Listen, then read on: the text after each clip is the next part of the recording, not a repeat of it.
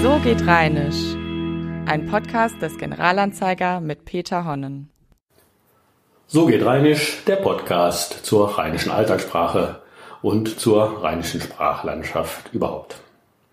Dies ist eine ganz besondere Folge, denn es ist meine letzte. Bei mir ist, wie man in meiner Heimat in Rheinhausen so schön sagt, Schicht im Schacht. Zum 30. November scheide ich aus dem Dienst aus und gehe, wie man auch so schön sagt, in Rente. Und deshalb nehme ich mir in dieser besonderen Folge das Recht heraus, einfach das zu machen, was ich am liebsten tue. Und das ist ja bekanntlich über Wörter und ihre Geschichte zu sprechen. Los geht es, passend zur fünften Jahreszeit, die wir ja im Rheinland zurzeit haben, mit dem Wort Möhne. Was eine Möhne ist, muss man natürlich im Rheinland und schon gar nicht in Bonn irgendjemandem erklären. So werden als alte Weiber verkleidete Frauen äh, bezeichnet, die sich besonders an Donnerstag vor Fastelovend, also an Viva Fastelovend, besonders wild gebärden. Was aber weniger bekannt ist, dass diese Bezeichnungstradition noch gar nicht so alt ist. Die ist frühestens ja, so kurz vor dem Zweiten Weltkrieg und dann verstärkt erst in den 50er Jahren des letzten Jahrhunderts aufgetreten. Vorher war Möhne eigentlich die normale mundartliche Bezeichnung für eine alte Frau oder etwas destierlicher eine abfällige Bezeichnung für eine alte Jungfer, also eine unverheiratete Frau. Diese Bedeutung hat sich übrigens noch in der lustigen Wendung erhalten, die hat ganz schön Möhnespeck angesetzt. Damit bezeichnet man ja das Fettpolster bei älteren Frauen. Ursprünglich war die Möhne aber noch etwas ganz anderes. Es war die Mume. Möhne ist die rheinische Aussprache dieses alten Wortes. Und die Mume war ja eigentlich die Tante. Also genau das Wort, das wie bei dem Onkel, der ja im Rheinland Öhm oder Üm hieß, die Mume im späteren Sprachgebrauch verdrängt hat. Mume und Öhm sind eigentlich die alten Bezeichnungen für die Verwandtschaftsgrade Onkel und Tante. Die neueren Bezeichnungen sind erst im 18. Jahrhundert aufgetreten. So hat also das Wort Mume als Möhne bei uns im Rheinland im Karneval eine Überlebensnische gefunden, könnte man sagen. Also auch hier wieder das Rheinland als Bewahrer einer alten mundartlichen Bezeichnung. Es ist anzunehmen, oder wie Vegetarier oder Veganer sagen würden, es ist zu befürchten, dass zur Karnevalzeit im Rheinland besonders viele Hämmchen gegessen werden. Hämmchen, so bezeichnet man ja in den Brauereikneipen des Rheinlands das gebratene Eisbein, also Teile der Vorderhaxe oder Hinterhaxe des Schweins.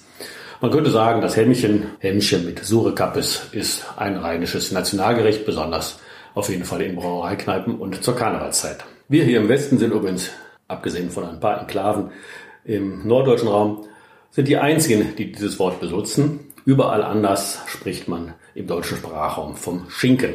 Also auch hier wieder etwas ganz Besonderes in der Sprache der Rheinländer. Wo man das Wort natürlich auch kennt, ist England und die Niederlande. Dort ist Ham oder Ham das Hinterbein des Schweins, also der Schinken des Hinterbeins.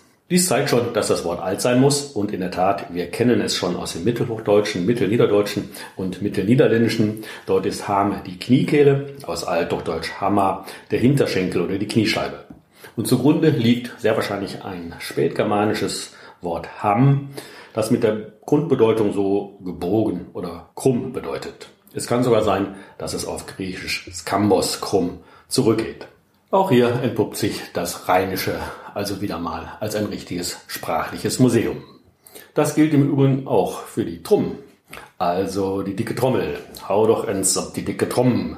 Die ist ja im rheinischen Karneval nicht wegzudenken. Man kann aber auch sagen, der so eine dicke Trumm, dann ist ein dicker Bauch gemeint.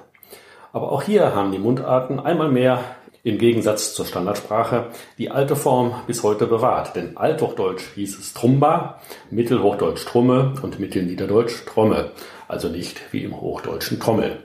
Auch wenn die Unterschiede nicht ganz so groß sind, so haben wir doch im Rheinland die viel älteren Formen für das dicke Musikinstrument. Übrigens, die Bezeichnung Trumm für etwas Dickes, also der hat mir so einen Trumm von Stein auf das Auto geknallt oder da ist ein Mordstrumm von Hund. Auch diese Bezeichnung ist alt.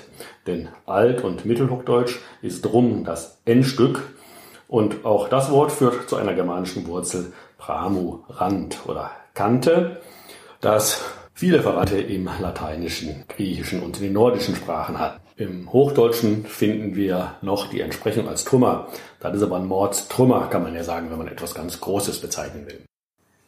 Vor einiger Zeit habe ich mal eine kleine Unterrichtsreihe in einem Bonner Gymnasium in der Oberstufe gegeben und da ging es um, ja man könnte sagen, Mundartwörter in der allgemeinen Umgangssprache, ob die noch bekannt sind und wo die herkommen. Und ich muss sagen, nach dieser Reihe war ich doch einigermaßen erschüttert, denn die jungen Leute kannten die Wörter fast alle nicht mehr, die ich vorbereitet hatte. Also das Wort Möhne zum Beispiel, um was es ja auch schon gegangen ist heute, das war bei den jungen Leuten völlig unbekannt, obwohl sie alle aus Bonn stammten. Der Anteil der Jugendlichen mit, mit Migrationshintergrund war dort gleich null sogar. Und ein Wort, das sie gar nicht mehr kannten, war zum Beispiel auch Knöttern. Das bei mir, muss ich sagen, normal zum Alltag gehört. Also Knöttern als Nörgeln, Meckern. Was bist du an Knöttern? Passt dir was nicht? Oder lass dir mal die Knöttern schon den ganzen Tag. Oder das Kleine kriegt Zähne das ist schon eine Weile am Knöttern. Man kann auch sagen, der ist knötterig und auch sehr viele zusammengesetzte Wörter gibt es. Also Knötterpott, Knötterdöppen, Knöttertante, Knöttersack und so weiter. Also Wörter für einen Querulanten oder ewigen Nörgler. Dass das Wort verschwindet, ist wirklich schade, denn es ist auch ein altes Wort. Es ist in dem niederdeutschen Sprachraum beheimatet. Im Mittelniederdeutschen kennen wir es als Knoteren, auch im Mittelniederländischen lautet es so. Und auch in dem modernen Niederländischen ist es ein ganz normales Wort. Dort bedeutet Standard Niederländisch Knöteren Brummen. Also es wäre doch schade, wenn dieses Wort verschwindet, aber es sieht so aus, dass es keine große Zukunft mehr haben wird. Und die hat mit Sicherheit das rheinische Luschhönchen schon gar nicht. Das Wort kennen nur noch erwachsene Rheinländer und Rheinländerinnen und auch nur dann, wenn sie ein bisschen mundartlichen Hintergrund haben. Aber andererseits muss das Wort doch sehr beliebt sein, denn es ist in Anfragen an den Generalanzeiger oder auch an unser Institut sehr oft nachgefragt worden. Das Wort scheint doch eine gewisse Faszination auszuüben. Als Luschönche wird im zentralen Rheinland entweder ein Schlitzohr oder ein Leisetreter oder ein Heimlichtuer bezeichnet. Also Zeitgenossen, bei denen man eher etwas vorsichtig sein muss. Wenn man sich die Herleitung so anschaut, wird das Wort in der Regel als Lauschhühnchen übersetzt, also als jemand offensichtlich, der hinter der Türe steht und Gesprächen lauscht. Diese Erklärung liegt auf der Hand, sie ist aber trotzdem falsch. Denn eigentlich ist das Lauschhühnchen im Rheinland etwas ganz anderes. Es ist nämlich ein Schilfhuhn. Lauschhühnchen oder Lüschhöhnchen heißt in den rheinischen Mundarten nämlich dieses Tier, das sich in Riedgräsern oder Schilfpflanzen versteckt. Dieses Wort Lusch oder Lüsch ist in niederdeutschen und rheinischen Mundarten verbreitet und schon im Mittelniederdeutschen als Lüsch oder Lüs belegt. Mit Lauschen hat das Luschhönche also gar nichts zu tun. Diese Interpretation, sie beruht nur auf einer Lautähnlichkeit. Wenn ich eben erzählt habe, dass das Luschhönche in Zuschriften immer als sehr typisches rheinisches Wort erwähnt wurde, dann trifft das auf ein anderes erst recht zu. Ich meine den Erpelschlort. Wir haben mal vor ganze Reihe von Jahren eine Umfrage gemacht, was ist das typischste rheinische Wort? Und da ist der Erpelschlort an dritter Stelle gelandet. Also der Erpelschlort scheint irgendwie ein Kennwort des Rheinischen zu sein. Deshalb jetzt ein paar Worte zu dem Kartoffelsalat. Was ist das Besondere daran? Zweierlei. Erstens haben wir ja das Wort Erpel da drin. Erpel, das rheinische Wort für Kartoffel. Ich weiß gar nicht, wer überhaupt weiß, dass Erpel eigentlich der Erdapfel ist. Erpel ist die rheinische Aussprache des Erdapfels und der Erdapfel ist die klassische Bezeichnung für die Kartoffel nördlich einer Grenze, die haarscharf ist, nämlich die Grenze ist die A. Man kann eigentlich sagen, nördlich der Grenze sagen die Menschen Erdapfel, rheinisch Erpel zu der Kartoffel. Südlich dieser Grenze sagen alle Menschen nicht mehr Erdapfel, sondern Grundbirne, im Rheinland Grompere oder Grompere. Diese Zweiteilung zieht sich verblüffend scharf durch das ganze Rheinland durch. Es gibt niemanden in der Eifel, der jemand Erpel sagen würde und niemand im nördlichen Rheinland, der Jompre sagen würde. Also diese Erdapfel-Grundbirne-Grenze, die ist sehr, sehr deutlich, auch heute noch in den Sprachen oder Mundarten im Rheinland zu erkennen. Was das Wort Erpel angeht, da ist es interessant, dass es viel älter ist als die Kartoffel selbst. Die Kartoffel ist ja erst im 16. Jahrhundert ins äh, deutsche Sprachgebiet eingewandert. Das Wort Erpel gab es also vorher schon. In althochdeutscher Zeit bezeichnete Erdapful oder Erdapul eine Art Gurke.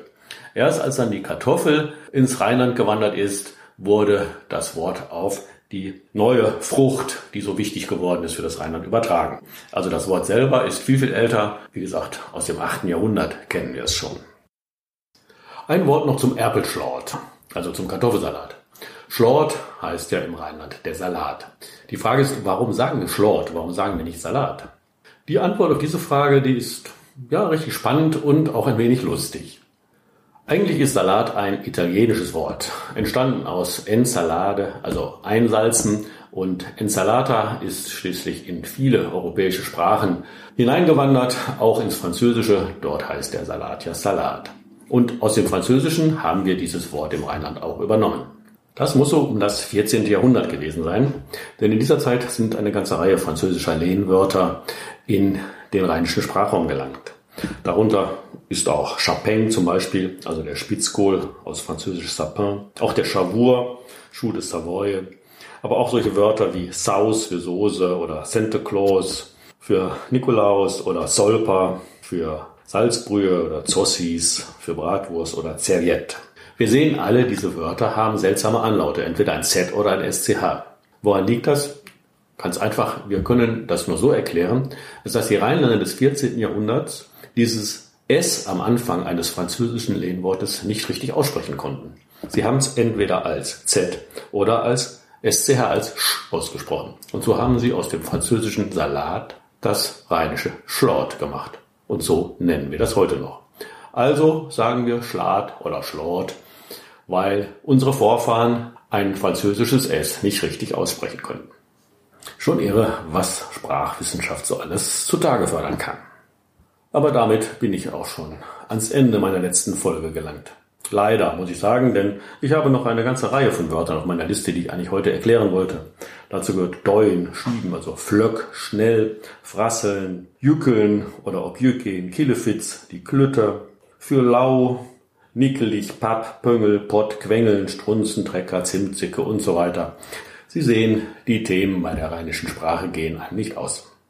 Und aus ist das Stichwort. Für mich gehen jetzt die Lichter im Studio endgültig aus. Dies war meine letzte Folge des Podcasts So geht Rheinisch. Wie ich gehört habe, soll der Podcast in einer anderen Form weitergeführt werden, aber darüber wird Sie der Generalanzeiger rechtzeitig unterrichten. Mir bleibt damit nur Ihnen ein letztes Mal Tschö oder Tschüss zu sagen. Machen Sie es gut. Ihr Peter Honnen. Das war So geht Rheinisch, ein Podcast des Generalanzeiger mit Peter Honnen.